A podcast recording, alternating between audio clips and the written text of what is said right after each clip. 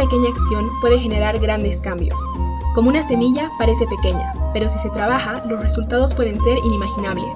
En este podcast te presentamos a emprendedores y empresarios bolivianos que con sus acciones del día a día están generando un cambio en nuestro país desde el área que más les apasiona. Cada episodio cuenta la historia única de uno de nuestros invitados, junto a los obstáculos y aprendizajes de su camino. Esto es Acción Semilla. Boliviana es tan variada que hay para todos los gustos. Y es por eso que cada uno de nosotros tiene un plato favorito que relaciona con su familia o con alguna fecha importante. Pero, ¿qué tan frecuentemente consumimos nuestros propios platos? ¿Y cuántos de nosotros sabemos preparar un plato típico? En este episodio tenemos una invitada experta en platos típicos bolivianos, que además incentiva su consumo en nuestro día a día. Hola, soy Adriana Leitón y junto a Andrea Aramayo hablamos con Valentina Arteaga, una chef emprendedora boliviana. Durante la pandemia abrió su restaurante Payawi, que es un restaurante 100% boliviano, y con él busca mostrar que la comida boliviana por sí sola puede estar a la altura de la alta cocina de cualquier otro país. Acompáñanos a conocer dónde comienza la historia de Valentina y su amor por la cocina. Eh, mi nombre es Valentina Arteaga, soy de La Paz, Bolivia, y he estudiado acá, bueno, el colegio, acá en La Paz, y luego me fui a estudiar a Lima, a una escuela que se llama Le Cordon Bleu, ahí estudié gastronomía por tres años. Después de haber estudiado, estuve haciendo prácticas y me fui a trabajar a Estados Unidos por un año. Luego estuve eh, estudiando en España, en San Sebastián, en el Basque Culinary Center, y también tuve eh, la oportunidad de hacer prácticas y de trabajar eh, afuera. Y después de toda, bueno, de, realizar mis estudios y de haber hecho prácticas y trabajado afuera, decidí volver a, a La Paz para emprender mi proyecto. Salir del país le abrió los ojos a Valentina a conocer nuevas culturas y nuevos sabores también. Su experiencia en Perú le mostró que a pesar que es un país que está al lado de Bolivia, el nivel de reconocimiento de la comida peruana es muy diferente al que recibe la comida nacional, ya que Perú es considerado uno de los países con la mejor gastronomía a nivel mundial. Y es aquí donde nace la idea de Payawi. Toda este, esta formación que tuve eh, afuera fue es súper importante para darme cuenta de lo que quería hacer con, con, mi emprendimiento, sobre todo cuando estaba en Lima.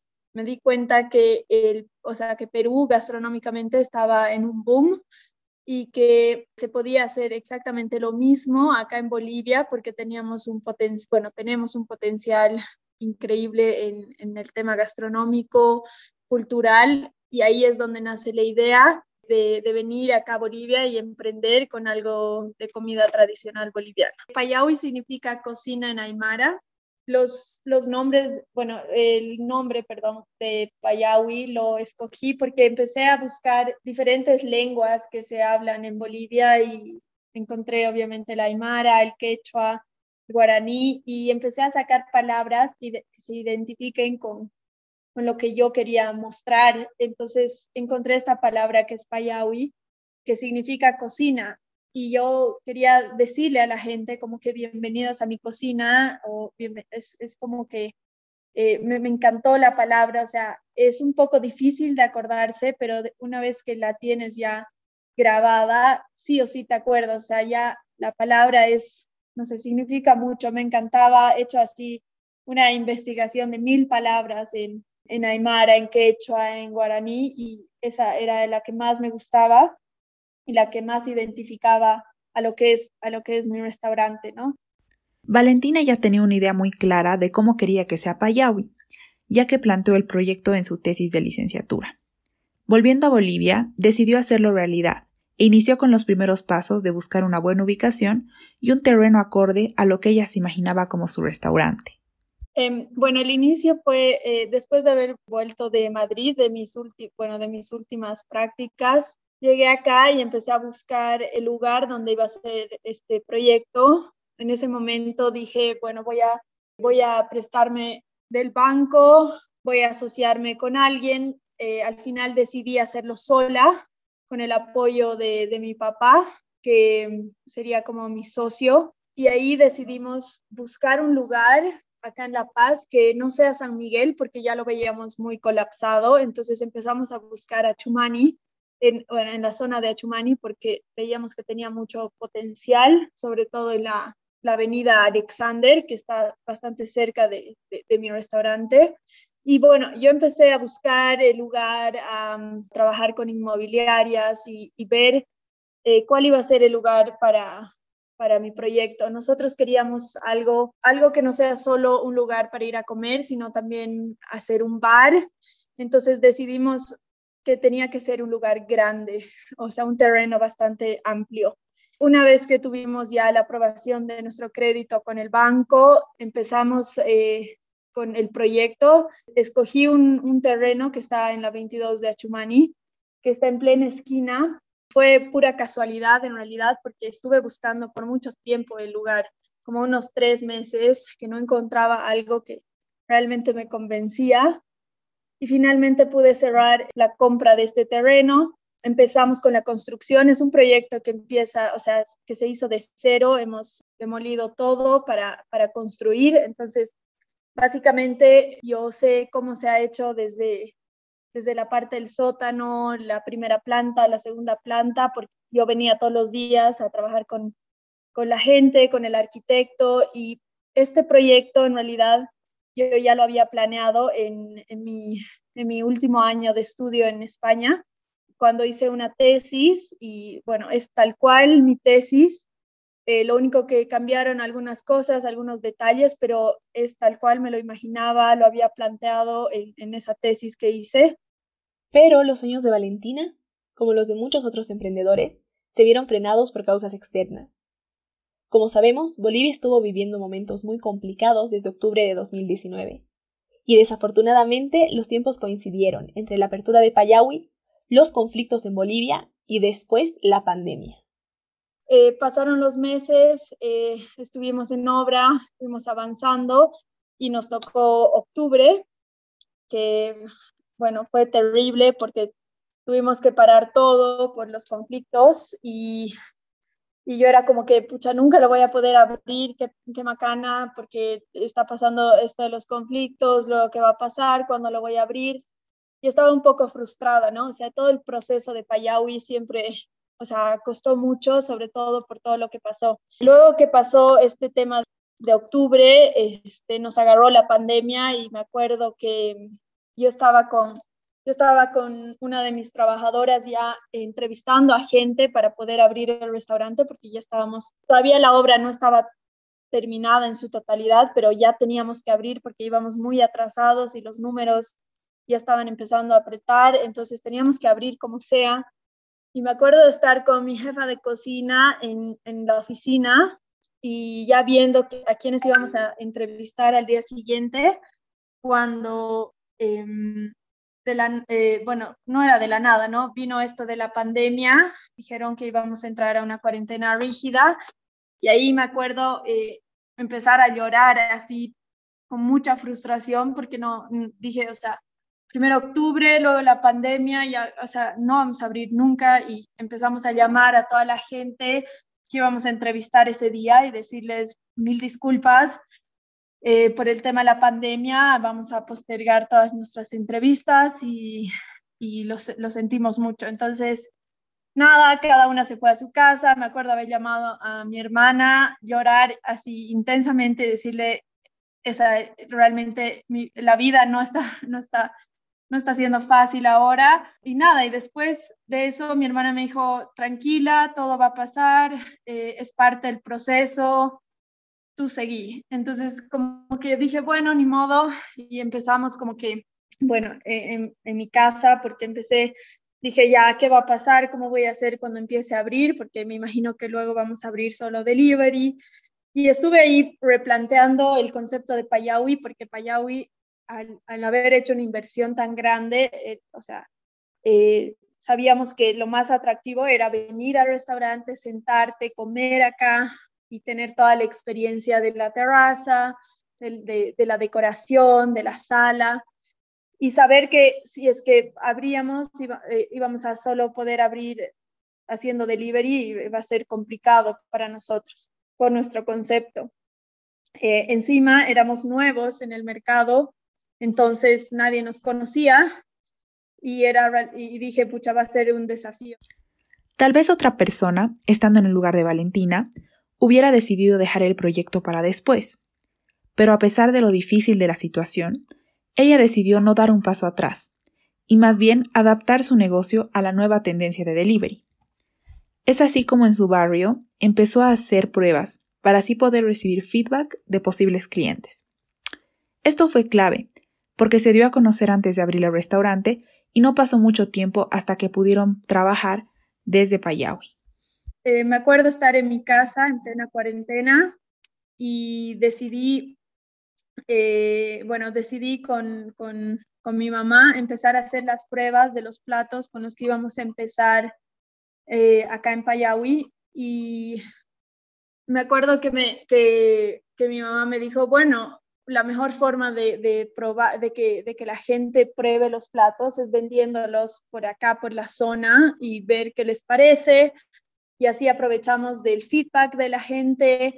Entonces cocinemos los fines de semana y, y, hacemos probar nuestra comida. Entonces ahí empezamos a hacer algunos platos de los que actualmente vendemos hoy en Payaui y nada, primero empezamos con el con nuestro barrio, luego empezamos con la zona y empezamos todos los fines de semana, sacábamos, digamos, dos platos y así la gente iba probando y ya teníamos clientes que nos empezaban a pedir, eh, mientras obviamente seguíamos en cuarentena rígida. En el momento que mm, ya se podía eh, hacer delivery, eh, eh, hice como un anuncio a todos nuestros clientes que ya teníamos en nuestra zona y les dijimos eh, gracias por su apoyo este tiempo, por todo el feedback. Ahora ya eh, vamos a poder hacer el delivery desde nuestro restaurante. Entonces, vinimos al restaurante a limpiar porque como fueron varios meses de, estar, o sea, sin, sin gente, estaba súper deteriorado, empolvado, nuestras plantas muertas. Entonces, otra vez a, revivir ¿no? el, lugar. Eh, vine con mi jefa de cocina, lo limpiamos eh, y empezamos a hacer delivery igual, solo los fines de semana. Y así es como abrí Payaui eh, en plena pandemia, vendiendo comida los fines de semana. Bueno, posterior a eso, ya cuando dijeron que ya podíamos abrir la sala, pero con restricciones, pudimos abrir y actualmente vamos cinco, casi cinco meses en el mercado. Después de esto, como emprendedora, puedo decir que todo es posible, ¿no? Porque nos ha, nos ha tocado súper duro, pero lo hemos logrado como equipo y creo que ha sido súper importante el apoyo, ¿no? De, no solo de mi familia, sino de la gente que me rodea, porque creo que eso es algo súper importante cuando cuando estás haciendo algo que la gente con la que estás, en vez de bajonearte, te, te apoya y te dice, no, hay que seguir, nadie esperaba esto, pero no creas todo lo que dice la gente, todo, todo se va a poder, todo se va a solucionar y tienes que seguir, ¿no? Entonces, eso creo que ha sido súper importante y también, em, nada, ser constante. En realidad, Payaui, ¿no? Nunca, nunca dejó de trabajar, o sea, desde que estuvimos en la cuarentena rígida hasta hoy, eh, hemos seguido, eh, seguimos con clientes que, que nos pedían en, en, tiempos de restricciones y eso es algo increíble, ¿no? Porque yo podía haber dicho, no, ya basta, eh, veo de abrirlo después, pero al final creo que ver el proyecto ya encaminado, ver todo lo que me había costado, ¿no? Desde la obra, el, tiempo, eh, la dedicación que le, había puesto a este proyecto eh, valieron la pena, ¿no? Y hoy puedo decir eso, que todo esfuerzo, todo lo que he llorado, toda la frustración ha valido la pena. Estamos seguras que a Valentina le hubiera ido muy bien trabajando en otro lugar del mundo. Pero ella comparte algo que nosotras también pensamos en el podcast, que es que Bolivia tiene mucho potencial, y no deberíamos pensar que todo aquí es malo y que todo afuera siempre es mejor. Hacer comida boliviana es un reto porque incluso nosotros los bolivianos minimizamos lo buena que es nuestra comida. Pero, como les pasa a muchos, uno aprecia su cultura recién cuando está lejos de casa. Yo creo que em, cuando te vas del país, y yo he vivido casi siete años afuera, estudié el colegio aquí, pero he estado viajando mucho y viviendo afuera mucho tiempo. Eh, creo que eso ha sido lo que, lo que me ha hecho valorar a otro nivel, a otros niveles mi, mi cultura, mi casa, mi, mi, vida acá en Bolivia y, y, todo lo que, todo lo que, toda la cultura, eh, la gastronomía que no, no, estaba siendo explotada en su totalidad. Cuando me fui, desde, o sea, a hacer un intercambio cuando estaba en el colegio, me acuerdo que me fui a Nueva Zelanda por un año y me acuerdo los primeros tres meses que fueron súper, súper duros porque extrañaba todo, pero más que todo eh, decía, wow, o sea, Nueva Zelanda es espectacular, pero tenemos tantas cosas, eh, no sé, insumos, eh, comida, que es tan espectacular y variada y, no estamos haciendo nada. Y, tengo recuerdos de mucha gente decir acá en Bolivia, ¿qué hago en este país de mierda? No me gusta esto, no hay trabajo, tengo que irme porque tengo que irme a Estados Unidos, porque siempre ha sido ese, ese, ese pensamiento que lo de afuera es lo mejor. Creo que eso es lo que nos faltaba, como, bueno, eso es lo que nos falta todavía, ¿no? Como que cambiar y decir, no, o sea, hay, más bien Bolivia tiene, e, es un mercado virgen, no hay nada.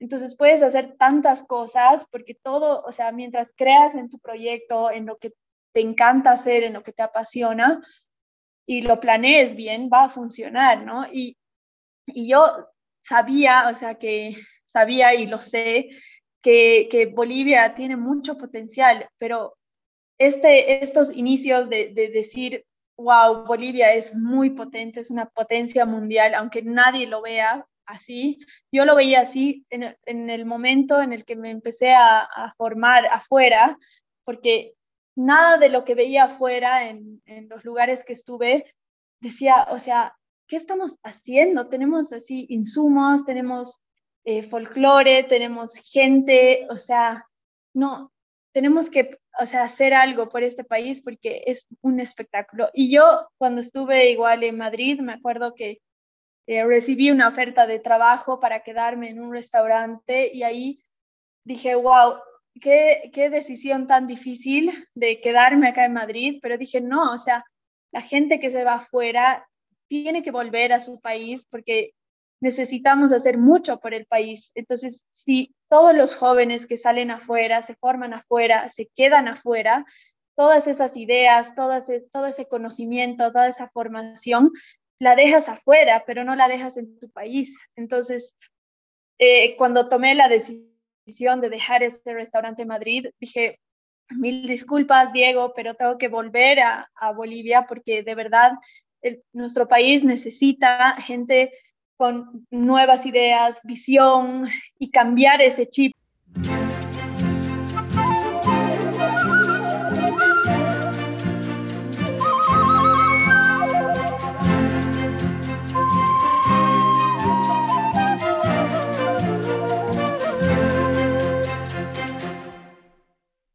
O sea, yo escuchaba en el colegio, en, eh, o a gente, ¿no? Es más, sigo escuchando cuando vienen a mi restaurante personas a preguntar, ¿y qué tipo de comida vendes? Y cuando les digo, es comida tradicional boliviana, me dicen, ah, pensé que ibas a vender comida eh, fusión o alta cocina o mariscos o, o igual comentarios, ¿no? De, ah, pero si tú has vivido afuera, deberías estar haciendo comida peruana o comida española, ¿por qué estás haciendo comida boliviana? Y es como que es súper duro recibir estos comentarios cuando yo sé que tenemos una gastronomía espectacular y que uno de mis objetivos es, cambiar ese chip, ¿no? Y decirle a la gente, mm, tienen que darse cuenta de, lo que tenemos y de la diversidad que tenemos en platos, en comida, en cultura y que tenemos que explotarla, porque cualquier otro país desearía tener estas tierras, este, esta cultura, y nosotros no lo estamos explotando,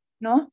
muchos emprendedores o mucha gente diría, pero no, no te conviene que abran restaurantes eh, alrededor tuyo, y en realidad es lo opuesto, porque así la gente empieza a probar nuevas propuestas, empieza a mm, practicar, ¿no? Eh, su, eh, su paladar, a, que todo, a, que puedes probar distintas, distintos, eh, distintas texturas, sabores y que, y que hay, hay diversidad, ¿no? Entonces, yo creo que estamos por muy, muy buen camino. Em, eh, los, los emprendedores se están dando cuenta de que hay mucho potencial y hay mucho por hacer. Y eso que no te he mencionado, todos los restaurantes que hay, ¿no? Hay, hay muchos más y, y, eso nos ayuda, ¿no? Nos ayuda mucho porque igual la gente que viene a Bolivia, por ejemplo, si vas al Salar de Uyuni, eh, probablemente digas, ¿y, ¿y, dónde puedo comer espectacular? Entonces te pueden decir, tienes que ir a La Paz porque vas a encontrar muchos conceptos que son deliciosos, diversos, entonces antes de irte al salar, no sé, quédate tres días en La Paz para poder comer. Y eso creo que es, es una buena es una buena manera de, de hacer conocer nuestra gastronomía, ¿no?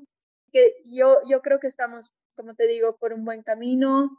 Eh, la, la, gente que está emprendiendo es bastante joven, ha tenido excelente formación, eh, creen en su país, creen en, en, en, en su gente y, y, lo más lindo de esto es que eh, en, en esta temporada o en este tiempo de pandemia estamos generando empleos, estamos ¿no? reactivando la economía de alguna u otra forma. Sin embargo, antes de poder llevar nuestra gastronomía al mundo, deberíamos cambiar nuestra mentalidad dentro de Bolivia y especialmente en las nuevas generaciones. Como Valentina nos explica, el primer paso es la educación, que a pesar de que cada vez el mundo es más globalizado, podamos preservar nuestras raíces y así la gente joven conozca y aprecie lo nuestro. Ella también nos hizo cuestionarnos la percepción que tenemos sobre cuándo se debería comer la comida boliviana y estamos seguras que a ustedes también los dejará pensando. La única manera de revolucionar la gastronomía boliviana es mediante la educación y para eso tenemos que empezar a educar a, la gente desde que son pequeños, porque ellos cuando ya empiecen a, crecer, va a estar en su día a día y van a reconocer y decir, sí, eh, Bolivia es un gran productor de quinoa, eh, la quinoa real se, se, encuentra cerca del Salar de Uyuni y es más, o sea, toda, toda esa información hay gente que no lo sabe y es, y es como que tan valiosa porque tenemos que o sea, siempre les digo, ¿no? Igual a, mi personal y a los chicos, si nosotros como bolivianos no, no creemos lo, lo que somos y lo, lo, potente, lo potente que es Bolivia, jamás vamos a llegar a ningún lado. Si vamos a entrar con la cabeza abajo, avergonzados, cuando deberíamos realmente quitarnos la camiseta y gritar, o sea, Bolivia tiene mucho potencial, es espectacular, pero ¿cómo voy a transmitir eso? si en el colegio jamás me han enseñado algo así. Es más, en los colegios, este, la, yo me acuerdo, la comida que se vendían en los kioscos eran, no sé, eh, papas fritas, en vez de, de, de, tener este, opciones más tradicionales para, o sea, como que educar a los niños de, de, nuestras raíces, de lo que se comía y de todos los granos y tubérculos que tenemos en, en abundancia, ¿no? Entonces, creo que esa es una manera muy, o sea, es muy visionaria tal vez esta, esta propuesta porque yo les decía, es la única manera, porque nadie, o sea, actualmente las generaciones de hoy están perdiendo nuestras costumbres, nuestras raíces, no, no saben lo que están comiendo, hoy en día con estas cadenas, con, la comida rápida, la gente está dejando de, comer lo que se comía antes y lo que realmente te hacía bien. Y siempre les digo, eh, cuando me dicen, ay, no, pero ¿cómo tu menú en las noches va a ser comida tradicional? ¿Cómo la gente va a comer un fricasé a las 8 de la noche? Y le digo, pero a las 8 de la noche estás comiendo eh, un osobuco con puré de papa lleno de mantequilla y no dices nada. Es porque en, o sea, en tu cabeza es, es muy pesada la comida boliviana, pero comerte alitas fritas con salsas llena de mantequilla, no, o sea, es, es normal. Entonces, obviamente yo, o sea, si tú comparas calóricamente y qué tan saludable es, o sea, de hecho, comerte una sajta con tunta rebozada va a ser mucho más saludable que comerte unas alitas fritas con salsa y papas fritas. Pero es un tema también de educación y esto lleva, va a llevar, o sea, va, a tomar tiempo. Pero si nosotros empezamos con esto, yo creo que podemos llegar lejos. Los bolivianos van a creer en lo que tienen, van a poder ver la diversidad, van a poder valorar lo que tenemos y, y, y ponerla en su, o sea, y tenerla en el día a día, ¿no? Porque de nada me sirve que sepas que somos productores de quinoa, pero eh, no consumir la quinoa, digamos, o solo consumirla en sopa cuando puedes usarla en ensaladas, en guarniciones, puedes hacer eh, queques, puedes hacer tantas cosas y, y obviamente no, no, no, estamos aplicando todo, todo, o sea, todo esto a, nuestro día a día, entonces no tendría sentido. Para Payawi es esencial tener buenos proveedores, porque el sabor de su comida depende de la calidad de sus insumos. Y además necesitan que estos insumos lleguen de manera constante y a tiempo. Y en Bolivia esto es algo un poco complicado de hacer, porque muchos de los proveedores que vienen del área rural no tienen conectividad. Y es por esto que Valentina propone varias soluciones para que Payawi tenga un contacto mucho más cercano con sus proveedores, y así puedan prescindir de intermediarios. Indirectamente, esto también ayuda a los pequeños productores para que puedan mejorar la calidad de sus productos y para que puedan crecer. Nosotros queremos trabajar directamente con el productor para poder tener el producto recién cosechado y, cocinado para nuestros clientes. En el tema logístico puede ser un poco complicado por el tema de, como nosotros hacemos comida eh, de distintas zonas, em, no, eh, por ejemplo, yo trabajo con un charque que viene de, del Beni y felizmente este proveedor es súper em, constante, no, no me falla, estoy todavía en ese proceso de encontrar a los proveedores eh, correctos, que, que, no me hagan faltar insumos, que cumplan con los, o sea, con los tiempos. Em, pero como les decía, nosotros sí o sí compramos em, en el alto por un tema igual de precio, porque es directo con el productor, o sea, ahí llegan los camiones, llega el, el ajo vizcayachi directamente, entonces es, es súper bueno poder comprar directamente de ahí para, para obviamente bajar los costos de tus insumos y también tener una calidad eh, espectacular, ¿no? Em, y eso es Payawi, ¿no? Nosotros no, no usamos así mucho condimento para opacar a, los insumos, sino eh, si yo les doy, digamos, los ingredientes que lleva el ají de lengua, por ejemplo, eh, son ají, sal, lengua y caldo de lengua y, nada más. La clave está en nuestro ají, la calidad del ají, em, porque hay ajís que, te pueden venir un poco, eh, no, bien, o sea, pueden estar un poco maltratados o, que no están en, buenas condiciones. Entonces, escoger a los proveedores, eh, a los productores correctos es, es una de las cosas más importantes pero eh, quiero decir que todavía nos falta eh, tener esta información, pero como te digo, eh, estar buscando a, los productores por tus medios, llamarlos, algunos no tienen señal, por ejemplo, yo cuando hice mi viaje por, Bolivia, conocí a mi productor de ajo, de Izcayachi, pero a la señora a veces no tiene muy buena señal, entonces no puede contestar, entonces es difícil ¿me entiendes? Llegar a ellos a veces. Entonces, una de las cosas que nos falta también es tener toda esta información o una base de datos para los transformadores y que podamos tener acceso a ellos, ¿no? Realmente este es uno de los desafíos más grandes que tengo, pero ya tenemos una buena base de datos de, de productores de distintas partes de Bolivia y que poco a poco estamos actualizando y viendo, conociendo nuevos productores, y como les digo, ¿no? Cuando tienes un restaurante, lo más importante es que llegue a tiempo, que sean constantes, que no te fallen. Entonces, eso igual es, es bien complicado de gestionar.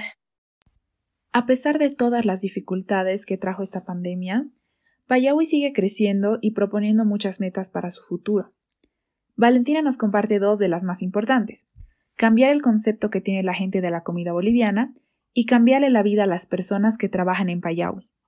A ver, una de nuestras metas es, em, bueno, son varias, pero bueno, una de nuestras metas es poder cambiar un poco este concepto que que tienen eh, los bolivianos actualmente de decir que la comida tradicional es solo para los fines de semana, sino como introducirla más en las noches, introducirla eh, en un día de semana, que sea normal venir a comer un timpu de cordero un jueves a las 8 de la noche o a mediodía, así como es normal ir a comer, no sé, sushi a las 9 de la noche, que sea normal ir a comer una sopa de maní a las 8 de la noche. Y sé que es algo que va a tomar tiempo, pero esa es una de mis metas más grandes que tengo, como que cambiar ese, ese concepto, ¿no? Y eso pasaba en Perú hace tiempo. Yo me acuerdo cuando vino un crítico gastronómico a hablar con nosotros cuando estaba haciendo mis prácticas en Gustu, nos dijo que antes en Perú la gente no comía el ceviche en las noches porque decía, uy, no, es pescado crudo, nos va a hacer mal.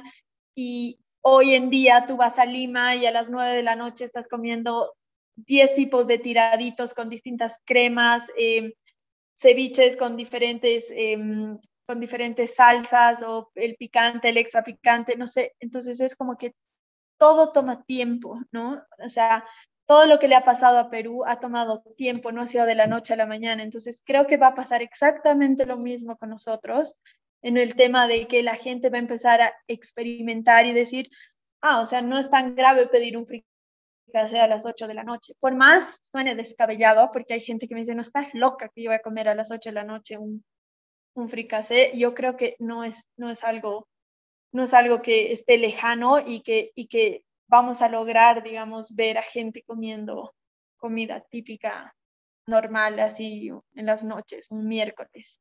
La segunda es eh, poder, bueno, una de las metas de Payawi es poder crecer con, con nuestro equipo, ¿no? Y no solo em, generar dinero, ¿no? Sino queremos como cambiar, o sea, cambiarle la vida a la gente que viene a Payawi, ¿no? O sea, si eres una persona que tiene potencial en algo, eh, explotar ese potencial y, que crezcas como profesional, que el equipo realmente sea lo más importante, ¿no? Porque en nuestra industria eh, al ser tan dura y bueno, yo al, al haber sido empleada, sé lo, lo, lo por todo lo que pasan, ¿no? Los cocineros, hay cocinas donde no tienes ni descansos, creo, comes parado, eh, es súper demandante, ¿no? La industria de la comida. Entonces, eh, justamente en Payawi, eh, yo he creado, ¿no? En la parte del sótano tenemos un área donde eh, los chicos tienen baños, el baño de hombres, de mujeres, los chicos tienen duchas, eh, tienen un área de lockers para cambiarse, tienen un sillón que es sofá cama y que también se pueden sentar ahí para descansar. Entonces, una de nuestras metas es trabajar mucho en nuestro, en nuestro personal, ¿no? cambiar ese chip de que tienes que estar, no sé, comiendo parado, sino que nosotros, por ejemplo, em, sí o sí nos sentamos para comer. Eh, si no comemos antes del servicio, comemos después y nos tomamos el tiempo para comer porque creo que es importante. Eh, y, todavía no, al tener casi cinco meses en el mercado, no sabes lo difícil que, que, que, es tener un, un, buen equipo y mimarlo, pero que a la vez este equipo no se te vaya y tenerlo así eh, fidelizado, ¿no? Entonces, esa es una de mis grandes metas, ¿no? Lograr que, que, en Payawi la gente se quede, ¿no? Y esté feliz, ¿no? Y que también disfrute lo que está haciendo, que, que cambiemos ese chip de que en las, en las cocinas hay que maltratar a la gente o gritarle a la gente o tirarle cosas a la gente, porque como les digo, o sea, yo tengo mucha experiencia en cocinas y de verdad eh, he estado en cocinas donde había gente que tiraba cosas, ¿no? A los, te equivocabas y alguien te tiraba un tupper así en el, no sé, en el brazo y era normal. Y para mí eso no es normal. Entonces cambiar eso porque es un trabajo muy, muy duro y creo que eh, dando todos estos beneficios, ¿no? A los chicos, las duchas, eh, los baños, los lockers, el, el área de descanso, eh, que se sienten al comer, em, tiene que, tiene que ser muy importante para que este equipo se, o sea, sea más unido y, y realmente le guste trabajar en Payawi, ¿no? Con todo lo que nos contó Valentina, no nos sorprende que se identifique con la palabra que van a escuchar a continuación. Al igual que muchos emprendedores en la pandemia, ella decidió continuar y no paró ni siquiera en los momentos más difíciles. Y contra todo pronóstico, Valentina sacó adelante el restaurante de sus sueños. Creo que la palabra que me identifica sería constante, porque, bueno, yo creo que me identifico con, e, esa palabra porque creo que en ningún momento em, hemos, bueno, he parado eh, no solo con mi emprendimiento, sino eh, siempre que hago algo me gusta que, que sea a largo plazo, ¿no? O sea, hacer las cosas y que, que realmente, digamos, eh, no se hagan un día y ya mañana ya no, ¿no? Sino que hacerlas continuamente para ir evolucionando, para ir mejorando. La, la constancia es una de las cosas que más me identifica. Si llegaron hasta este punto del episodio, muchas gracias por escucharnos. Estamos seguras de que los dejó antojados de ir a comer a Payawi. A continuación, Valentina nos deja varios consejos para emprendedores que pensamos pueden serles útiles. Hasta un siguiente episodio. Bueno, el primer consejo que yo le daría a un emprendedor es que tienes que hacer algo que te apasione, o sea, lo te tiene que encantar, porque cuando tienes días duros, cuando te levantas y dices, voy a ir a trabajar, pero vas así con una sonrisa y estás feliz, a pesar de que sabes de que alguien ha fallado de tu personal, de que vas a estar full y que algo va a pasar y que, no sé, te falló el proveedor de, de cebollas. Y por más tengas muchos desafíos dentro de tu, de tu empresa, pero tú estés haciendo, o sea, pero si tú estás haciendo algo que te encanta, que te apasiona, o sea, nada, nada va a ser imposible. Pero si tú quieres hacer algo por solo, no sé, por diversión o por ganar dinero o por, porque evidentemente todos queremos generar para sobrevivir, pero siempre tienes que escoger eh, algún emprendimiento que realmente te llene, te apasione, que digas, voy a hacer esto, ¿por qué? ¿Por qué estás haciendo ese proyecto? ¿Qué es lo que te... Porque la plata no, no, lo, no, no es todo. Siento que la mayoría de los emprendimientos tienen un porqué, ¿no? En nuestro caso, nuestro porqué es el amor que le tenemos a Bolivia. Nosotros estamos aquí porque, o sea, queremos eh, mostrar todo ese amor que le tenemos al país, a su cultura, a su gastronomía. Y pasa a, ser un segundo plano el decir, pucha, me quiero volver millonaria con Payaui. O sea, no, nosotros ya estamos viendo un tema mucho más de la comunidad, de, de, ser un, un, lugar para enseñar a la gente, que la gente se eduque, que pueda comer chuño cuando viene aquí, pueda, pueda probar los diferentes insumos, ¿no? Entonces, creo que cuando haces algo que te apasiona em, y lo planeas bien, ¿no? Porque no es solo la pasión, sino que tienes que estructurar bien tus ideas, ponerlas, o sea, en práctica, ¿no? Porque yo, como les digo, hice mi tesis y era Payaui, pero hay muchas cosas que te hacen variar, ¿no? Cuando ya las pones en marcha. Entonces, eh, tienes que ser muy cuidadoso con tus números, tienes que tener cuidado con con todas las decisiones que tomas, la vas a, o sea, te vas a equivocar igual y no tenerle miedo a eso, ¿no? Porque creo que una de las limitaciones que yo veo en Bolivia, por ejemplo, es el qué va a decir la gente. Hay mucha gente que tiene miedo al fracaso y por eso no emprende.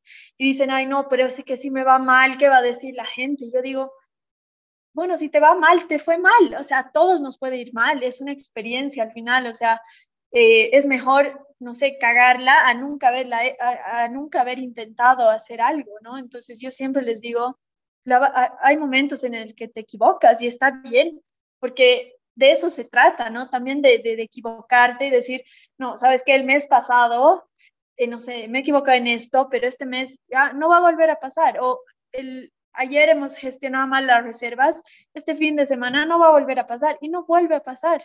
Y así, se, y así vas aprendiendo. O sea, ¿por qué no intentas? No pierdes nada. Y sí, puede que pierdas dinero, puede que pierdas un poco de tiempo, pero ese dinero y tiempo, o sea, va a ser una experiencia brutal. O sea, vas a decir, wow, le he cagado con este emprendimiento, pero en el siguiente, pucha, lo voy a hacer mejor aún y no voy a volver a cometer estos errores.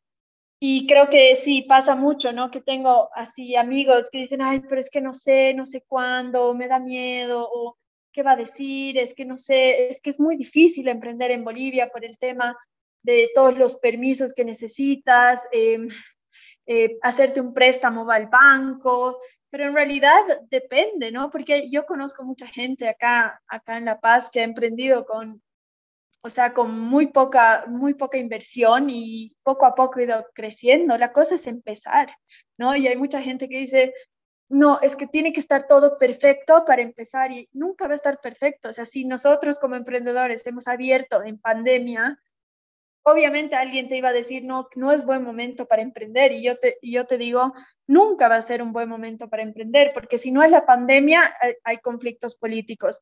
Si, si no son los conflictos políticos, va a pasar alguna otra cosa, entonces nunca vas a poder emprender. Entonces, mi, mi, mi consejo es que lo hagas, punto.